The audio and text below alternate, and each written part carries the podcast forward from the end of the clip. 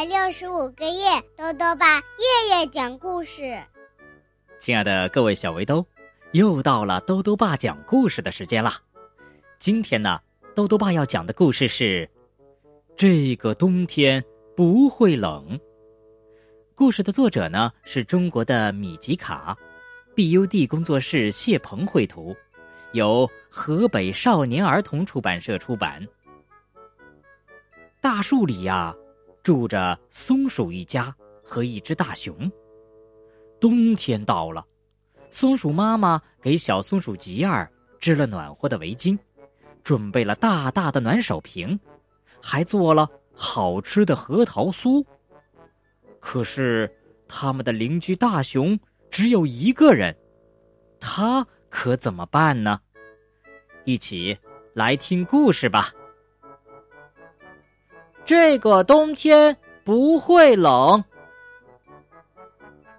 今年的天冷得特别早，几阵大风刮过，树叶一早就落了个精光，林子里的大树只剩了光秃秃的枝桠，动物们也都早早做起了过冬的准备。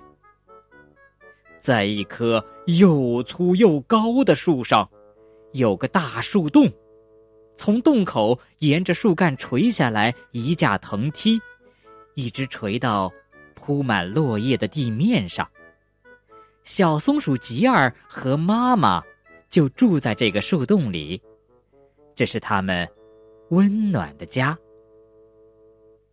哇，终于织好了！松鼠妈妈把毛茸茸的蓝围巾织完最后一针。开心的把吉儿叫到身边，把围巾围到他的脖子上。围巾又厚实又暖和，还很漂亮，吉儿喜欢的不得了。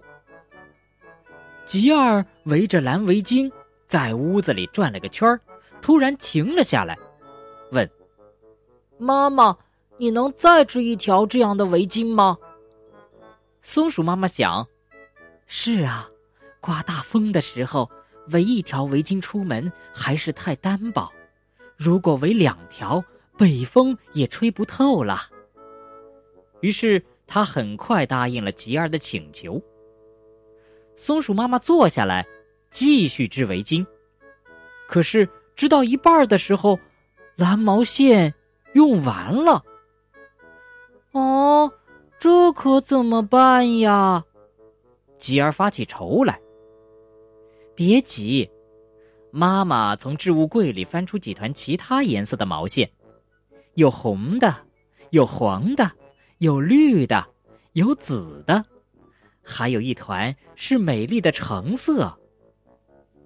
等松鼠妈妈把其他颜色的毛线用完的时候，第二条围巾终于也织好了。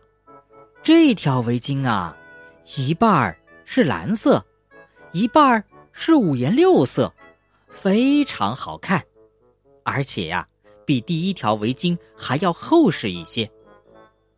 松鼠妈妈拿着刚刚织好的围巾说：“虽然和第一条不是一模一样，但总算也不差。”吉尔把围巾贴在脸上蹭了蹭，哇，又温暖又舒服。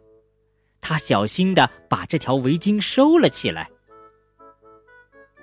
松鼠妈妈找到了一只空瓶子，她往瓶子里倒进热水，拧紧盖子，塞进吉儿怀里，说：“它可以做你的暖手瓶。”吉儿抱着暖手瓶，浑身都是暖融融的。妈妈，你还能找出一只这样的瓶子吗？吉儿问。松鼠妈妈心里盘算着。嗯，说的也是啊。下大雪的时候，抱一只暖手瓶恐怕还是会冷；如果抱两只，那就不一样了。于是他转身又去找空瓶子。找来找去呀，松鼠妈妈只找到一只盛苹果汁的瓶子，里面还有小半瓶绿色的苹果汁呢。吉尔想了想，说。妈妈，我要喝一杯果汁，嗯，我也口渴了，我也想要喝一杯果汁呢。妈妈说。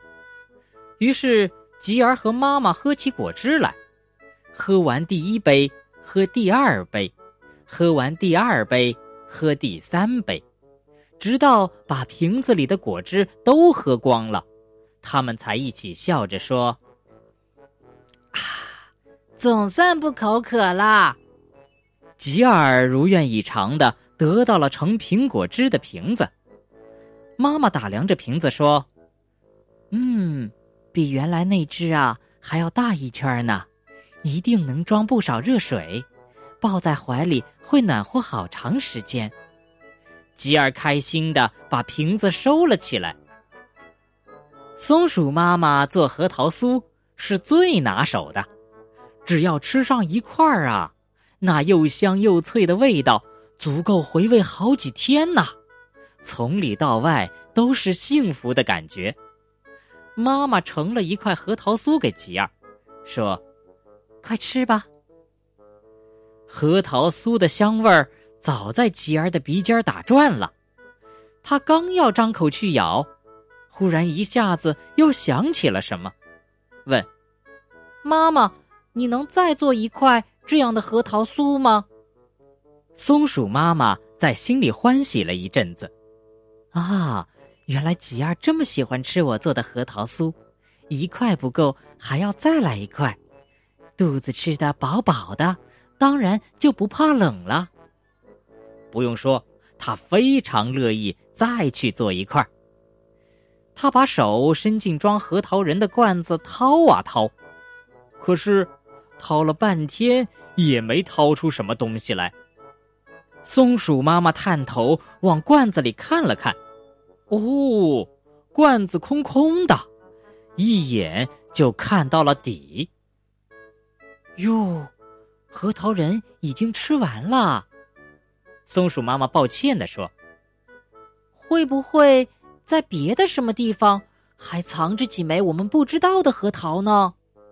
吉儿一边说着，一边和妈妈找起来。可他们找遍了房间里的每一个角落，还是没能找出一枚核桃仁。没有核桃仁，当然做不成核桃酥。吉儿很明白这一点，于是他没舍得吃掉自己那块核桃酥，而是把它悄悄的收了起来。天。越来越冷了，眼看雪花就要飘下来了。松鼠妈妈突然想起，就在他们的大树下还有一个树洞，里面住着一只孤零零的棕熊。这会儿，它也快要冬眠了吧？可是这么冷的天，大概要冻得哆哆嗦嗦睡不着觉了。于是。松鼠妈妈又是剪又是缝，做了一床厚厚的大棉被。她抱着棉被走出家门，顺着藤梯来到树下。她正要敲响棕熊的门时，却听到从棕熊的屋子里传来了吉儿的笑声。松鼠妈妈隔着帘子往里一瞧，哟，吉儿。正和棕熊分吃一块核桃酥，一人一半儿。棕熊的脖子上啊，围着一条毛茸茸的围巾，一半蓝色，一半五颜六色。棕熊的怀里呀，还抱着一个大大的暖手瓶，看起来很温暖的样子。好了，小围兜，今天的故事讲完了。兜兜爸想问问小围兜，你会关心你的好朋友吗？你是怎么关心他们的呢？如果想告诉兜兜爸，就到微信里来留言吧。要记得兜兜爸的公众号哦，查询“兜兜爸讲故事”这六个字就能找到了。好了，我们明天再见。